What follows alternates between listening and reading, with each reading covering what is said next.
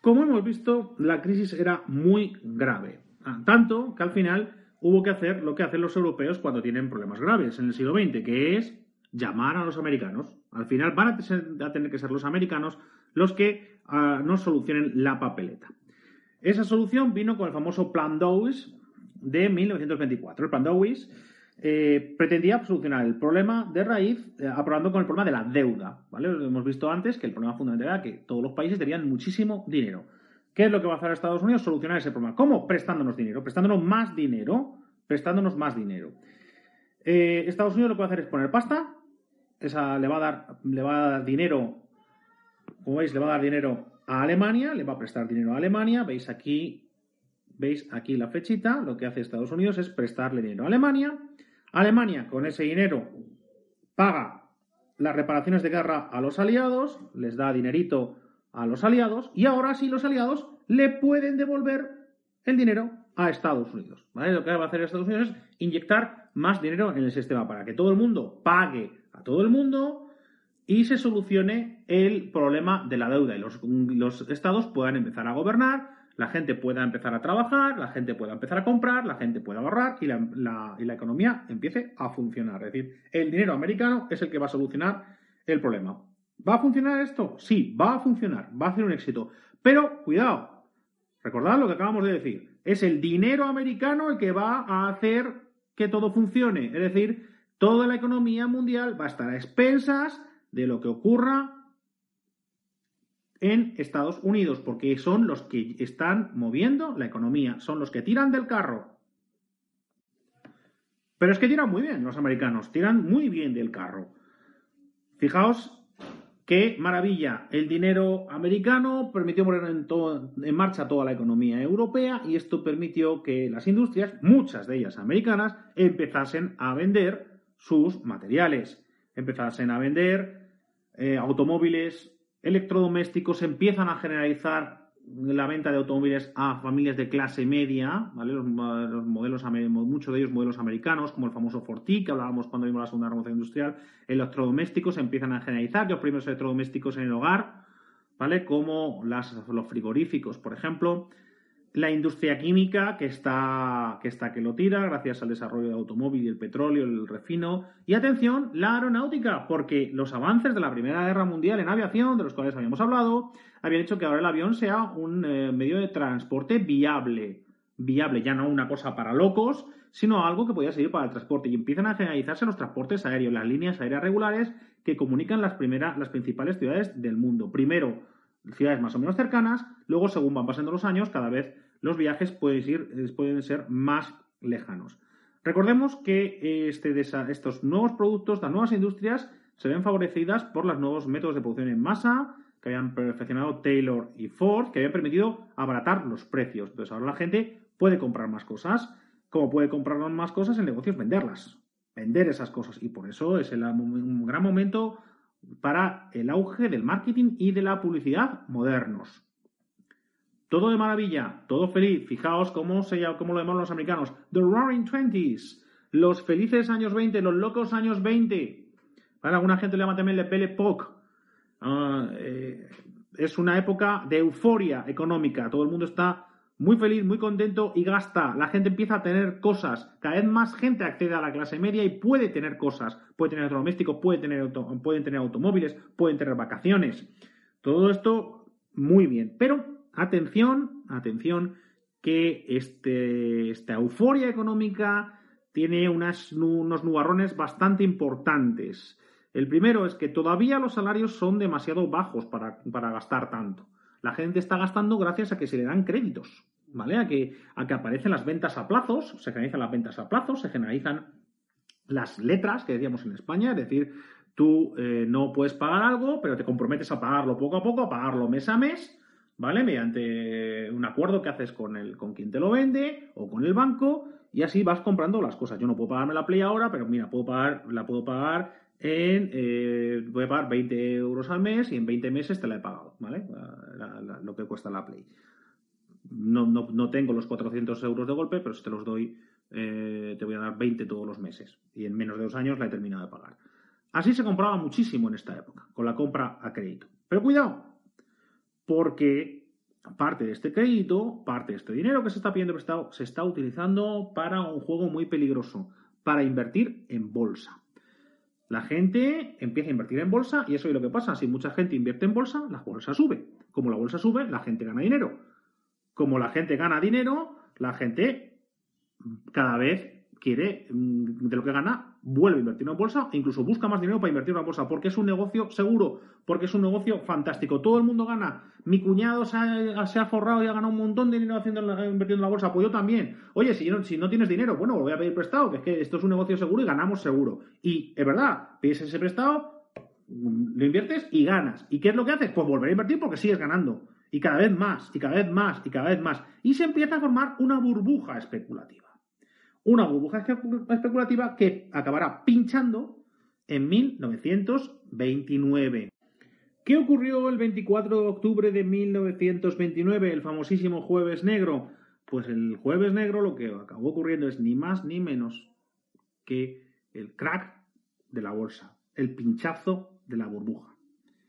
¿Os recuerdo cómo funciona la burbuja? Resulta que tu cuñado compra las acciones de la compañía X a 10 euros y resulta que como todo el mundo está invirtiendo, coges a la semana siguiente, ves el periódico y esas acciones que compró a 10 valen, valen 14. Es decir, si vendes en ese momento te dan 14. Pero es que la semana siguiente valen 28 y la semana siguiente valen 50 y tres meses después esas acciones que compró por 10 resulta que valían 70 euros. Esos 10 euros ahora resulta que son 70. Pero son 70 euros virtuales, es decir, eso, tú no tienes 70 euros hasta que no vendas esas acciones. Pero ¿qué ocurría? Que la gente no vendía, porque cuanto más esperaban, más subían las acciones. Por favor, fijaos en el, índice general. Lo estáis viendo en el índice general. Fijaos, todo esto significa que acciones que costaban 90, unos meses después costaban 270. Entonces, ¿qué hacía la gente? No, no, no, no vendía, al revés, compraba cada vez más. Porque ese dinero, porque tú, oye, ¿y cuánto están mis acciones? Te decían, uh, pues ahora tienes, ahora tienes 2.000 euros, 3.000 euros, 4.000 euros en acciones. Jolín, qué bien, qué rico que soy. Qué rico que soy. Pero recuerdo, ese dinero todavía es virtual, porque tú tienes unas acciones que están valoradas en ese momento en 2.000 o en 3.000 euros. Pero bueno, como sigue subiendo, sigue subiendo, tú al revés, inviertes más, porque esto es un chollo, porque es una ganancia segura, todo el mundo gana, todo el mundo gana hasta que deja de ganar, todo el mundo gana hasta que deja de ganar. Había ciertos nervios de que la cosa iba demasiado bien, o sea, pero ¿cómo pueden ser que unas acciones que me habían costado 10 dólares ahora, pues, ahora me estén dando por ellas 300 dólares? acciones que me habían costado solo 10. Entonces, había cierto miedo y la gente preguntaba, oye, ¿qué va a pasar? Bueno, pues cuando haya que vender, pues se vende, tú las vendes y recuperas tu dinero, etc.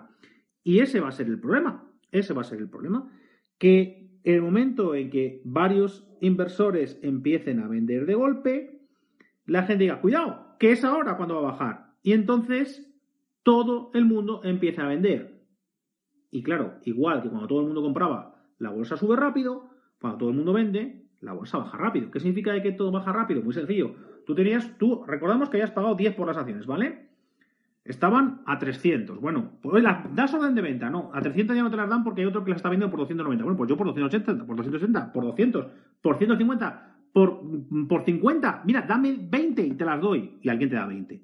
Entonces, fijaos que las, si tú ese día las conseguiste vender por 20, tú todavía no has perdido demasiado. Porque las que habías comprado por 10, las has vendido por 20, has ganado el doble, no está nada mal. Pero claro, fijaos, pero fijaos, por favor, en el gráfico, la caída brutal, lo que esto significa en general. Todo el mundo da órdenes de venta, ya nadie quiere las acciones. Entonces llega un momento que ni por 20 te las compran. El que no las vendió a 20 se va a encontrar que al día siguiente no van a valer ni un euro. ¿Vale? Por eso al día siguiente, si alguien le da 5, la va a vender por 5. Y si alguien le da 3, la va a vender por 3. Y si alguien le da 50 céntimos, lo va a vender por 50 céntimos porque saben que pasado mañana igual ya no vale nada. Y es que efectivamente podían a no valer, llegar a no valer nada, a valer céntimos las acciones. ¿Qué provoca todo esto? Y bueno, pues han perdido dinero, la gente que ha, jugado, que ha ganado, que ha jugado a bolsa lo ha perdido, ¿vale? Bien, muy bien, pues que, oye, yo, por ejemplo, soy una persona que no juega en bolsa, no me gusta jugar en bolsa, ¿vale? Pues yo no pierdo nada, porque es aguante mío. Los que han jugado al, casino de la bolsa, mucha gente le llama al casino de la bolsa de forma despectiva, pues ellos sabrán, ellos sabrán, han metido la pata, ellos sabrán que espabilen ellos.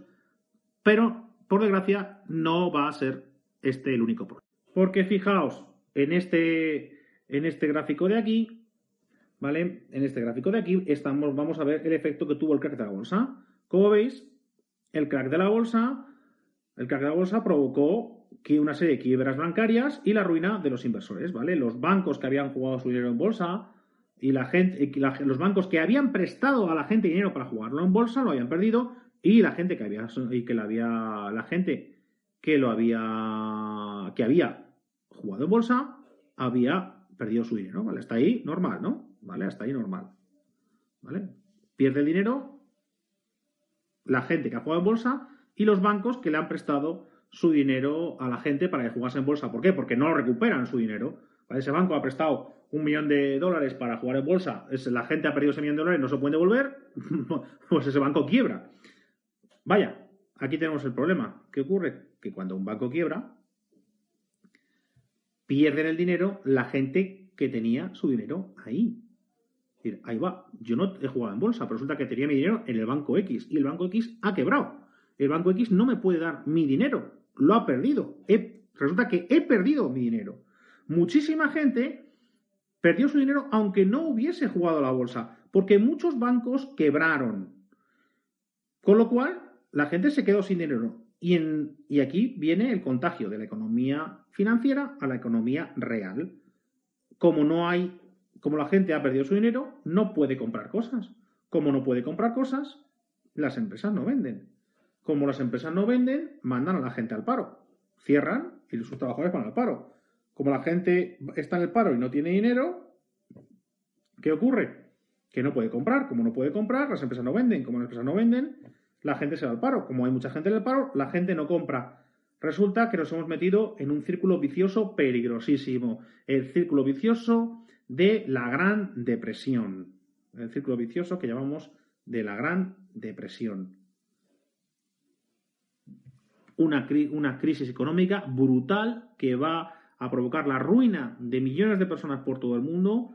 Millones de personas van a estar en desempleo, van a pasar a situaciones prácticamente de miseria y esto va a tener consecuencias políticas muy importantes. ¿Cómo se había llegado a esto? ¿Qué había pasado? ¿Por qué la, crisis económica fue tan grave?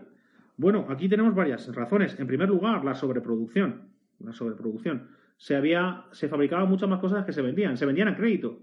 Se vendían a plazos. Pero claro, una vez que quiebran los bancos, ya no hay, ya no te pueden prestar dinero, ya no puedes comprar cosas a crédito. Con lo cual esas cosas ya no se venden las fábricas producen cosas que no se van a vender. Esto es una ruina. Fabricar algo que no se vende es la ruina. La especulación financiera y bursátil, que la hemos visto, la acabamos de ver cómo funciona. El hecho de que sea Estados Unidos el que, el que, el que quiebre va a hacer que toda la economía quiebre, porque recordemos que toda la economía mundial dependía de Estados Unidos. Y, un, y una cuestión que se suele olvidar. Gran parte de este problema había venido porque se habían por el dinero fácil, ¿vale? Por los llamados créditos fáciles. Cuando se presta dinero sin ton ni son, cuando se presta dinero a gente que a lo mejor no puede devolverlo, cuando no lo devuelve, provoca el caos financiero. Y cuando quiebra un banco, no quiebra ese banco, quiebra ese banco y toda la gente que tenía dinero en ese banco. ¿Vale?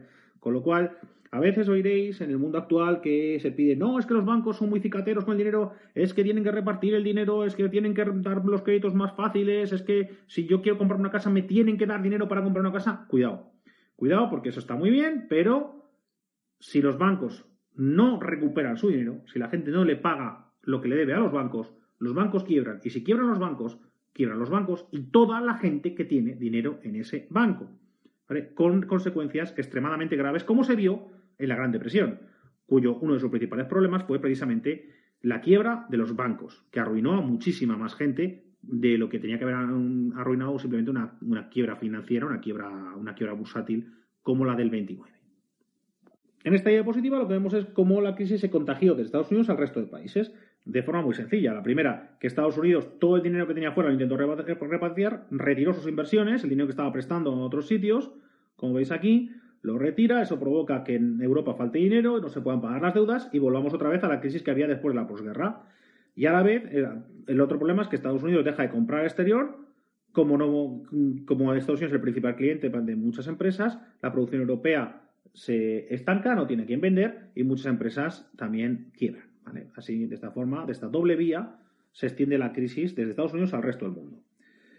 Esto va a ser especialmente grave en Europa. ¿Por qué? Porque la crisis en Europa va a hacer que muchos gobiernos, muchos gobiernos democráticos, no puedan solucionar los problemas, tengan que, ah, tengan que hacer políticas, no, no acierten con políticas que arreglen los problemas, que no, no, puedan dar solución, se les acuse, se les acusa de lo que hoy en día llamarían recortes, de no tener gasto social, de no ayudar a los pobres, de no, de, no hacer lo suficiente por los pobres, y eso va a hacer que caigan a manos de quién, de los demagogos, de la gente que dice que, que ellos sí se van a preocupar de los pobres, que ellos sí se van a, tienen soluciones, que ellos sí van a arreglar el país, que ellos sí saben cómo hay que arreglarlo, cómo acabar con la casta financiera que está que, que ha producido esta, esta crisis, este desastre, y ellos saben cómo hacerlo a partir de esas promesas, esas soluciones, las van a dar los políticos demagogos que se van a hacer con el poder en Europa mediante dictaduras autoritarias o mediante dictaduras totalitarias, las cuales veremos cuál es la diferencia en el próximo tema.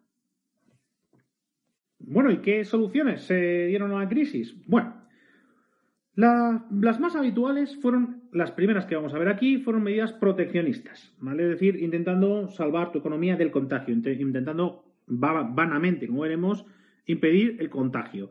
Para ello lo que hacemos es cerramos de comprar cosas al extranjero y que la gente las compre aquí, para que nuestras empresas no cierren. ¿Vale? El mercado mundial cae en dos terceras partes, la gente deja de comprar los países, dejan de comprarse unos a otros, pensando que así se protegen, que así favorecen a su economía, que así favorecen a su industria, pero como sabemos, todo lo que perjudica al comercio perjudica a la economía, con lo cual esto, en lugar de solventar el problema, lo agravó. Lo agravó. Solución. Otra solución que tenían, devaluar la moneda. Este es un truco muy viejo. Este es un truco muy viejo que, que consiste en lo siguiente. Si yo quiero vender mercancías en otro país, para lo que puedo hacer es devalúo mi moneda, hago que mi moneda, mi moneda valga, perdón, valga menos, y así son más, eh, son más baratos para el extranjero y así me los compran más. Esto, por ejemplo, lo hicieron los ingleses. Los ingleses lo que hicieron es bajar el valor de su libra, bajar el valor de su libra, no su lira, de su libra, para que los, mercados, los productos ingleses fuesen más baratos y pueden vender más. Bueno, la idea no era mala, pero demasiado lenta. No, no, no funciona tanto. Y la que vamos a ver ahora es la solución más original que se hubo en estos momentos, que es el aumento del intervencionismo estatal. Lo que hicieron los estados, lo que hicieron los gobiernos es mandar más, intervenir más en la economía. Lo primero, abandonar definitivamente el patrón oro, ¿vale? ¿Qué ¿Qué significa esto de abandonar el patrón oro? Lo hemos explicado antes. El patrón oro significa que tú no puedes sacar más moneda que la que tienes en tu banco, más moneda que el oro que el valor del oro que tengas en tu banco central. Bueno, esto significa que, mira, paso, ya no yo voy a emitir moneda y si te la quieres, te quieres fiar de ella, te fías, si no, pues no te fías, pero no te voy a dar respaldo en oro. Es decir, el dinero va a ser papel, va a ser papel. Tú verás qué valor le das o no le das. Esto hace que el Estado pueda gastar más, pues simplemente le imprime los billetes, pero recordemos, aumenta la inflación y esto es muy malo, hace que el precio suba. El precio de las cosas suba porque el valor del dinero baja.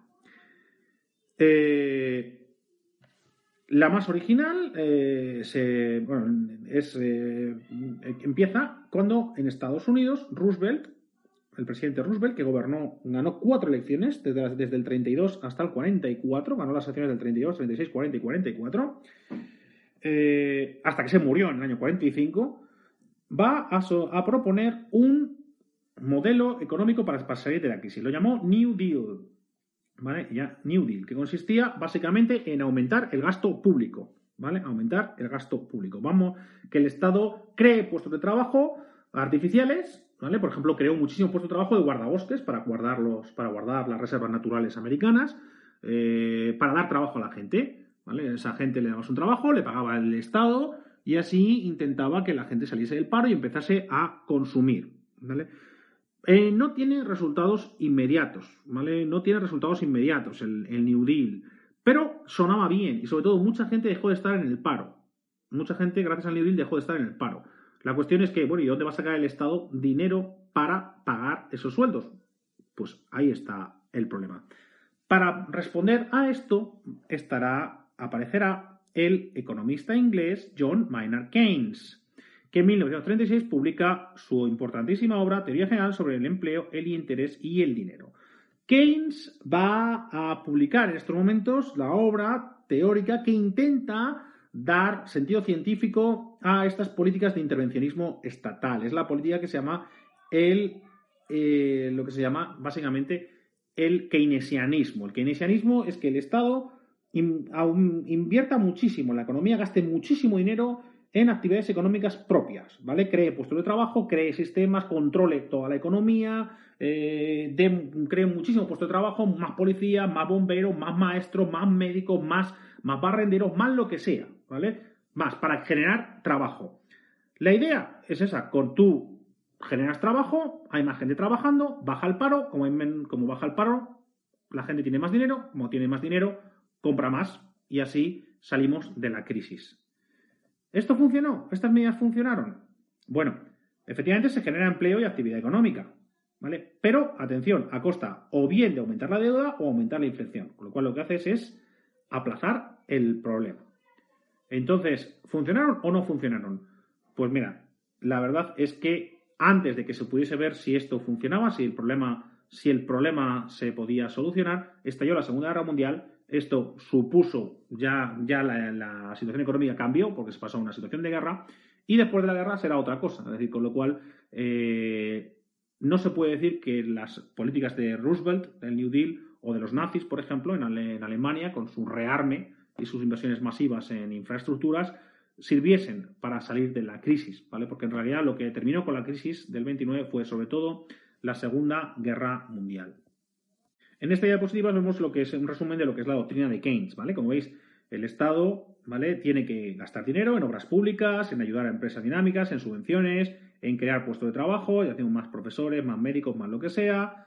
Esos puestos de trabajo absorben el paro, eso hace que la gente ya tenga trabajo, al tener trabajo empieza a pagar impuestos, empieza a consumir, al consumir las empresas empiezan a vender, con lo cual si consumen aumentas tu recaudación por impuestos indirectos con el IVA y supuestamente, supuestamente ese aumento de, ingresos por los impuestos, ¿vale? Y por los por la, porque la gente trabaja y por tanto puede pagar IRPF, puede pagar, eh, está ganando un sueldo y puede pagar impuesto de la renta y que ahora tienen trabaja, compran más y puede pagar lo que hoy en día sería el IVA, por eso que con ese dinero el Estado puede pagar todo, ¿vale? Puede pagar todo.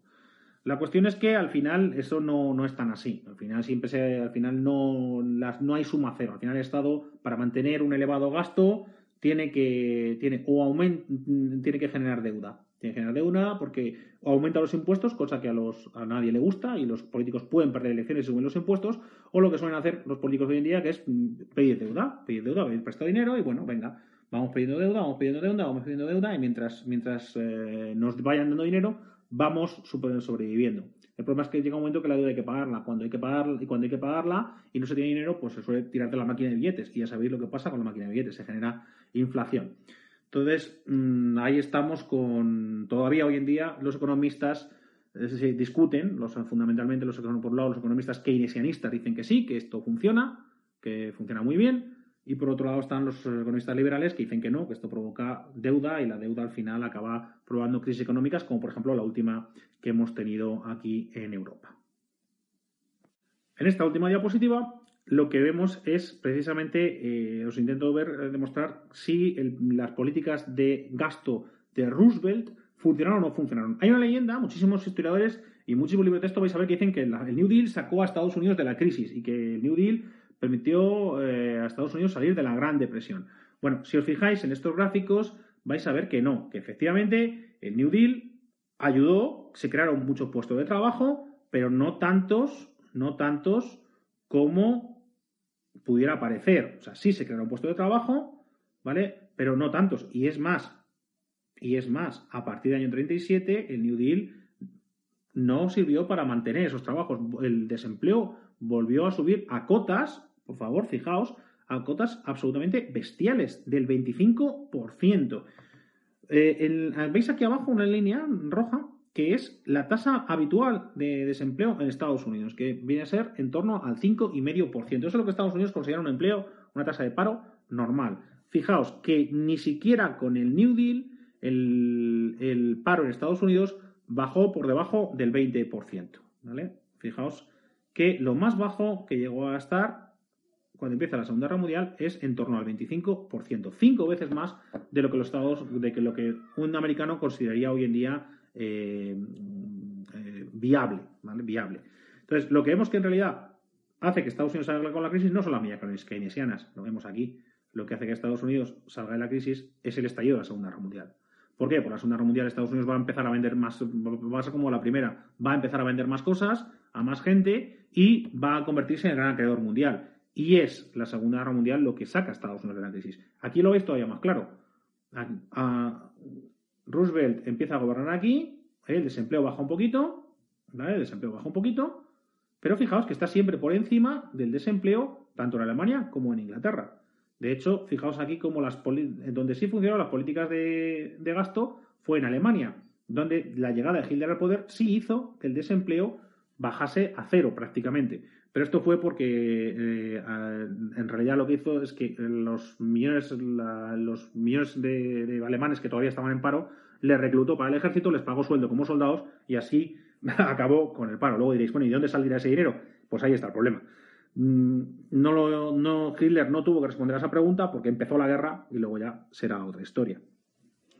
Pero ya os decía, no está tan claro que estas políticas de gasto sirvan en realidad para eh, acabar con la crisis, sino más bien para aplazarla o pasar el problema a otros, mm, o más bien eso, para aplazar el problema. Aunque esto es una discusión que los economistas todavía hoy en día discuten sobre ella. ¿Vale? Veis aquí por cierto, el retrato de Franklin Delano Roosevelt, el 32 presidente de Estados Unidos, que el New Deal funcionase o no funcionase, a los, a los americanos les gustó. Estados, eh, Franklin Delano Roosevelt fue el presidente que más elecciones ha ganado de Estados Unidos. Ganó cuatro. La del la ganó elecciones del 32, la del 36, la del 40 y la del 44. Y lo que pasa es que el año 45 se murió, ¿vale? Pero él hubiese podido estar 16 años en la Casa Blanca si no llega a ser porque ya eh, la madre naturaleza no aguantó más y, falleció en el año 45, poco antes de que terminase la Segunda Guerra Mundial. Eh, por eso es un presidente muy, muy popular, todo el mundo lo recuerda, y uno de estos presidentes que se recuerdan por sus siglas, FDR, Franklin Delano Roosevelt. Uno de los presidentes más populares de Estados, de Estados Unidos, que por cierto hizo que poco después los americanos dijesen, bueno, esto está muy bien, pero mejor no lo repitamos. A partir de ahora ya sabéis que en la Constitución americana hay una enmienda que prohíbe que te vuelvas a presentar más de dos veces a la Casa Blanca. Y con esto terminamos el tema. Espero que os haya sido útil la presentación para, que, para verla en casa. Cualquier duda, por favor, en clase. Muchas gracias y hasta luego.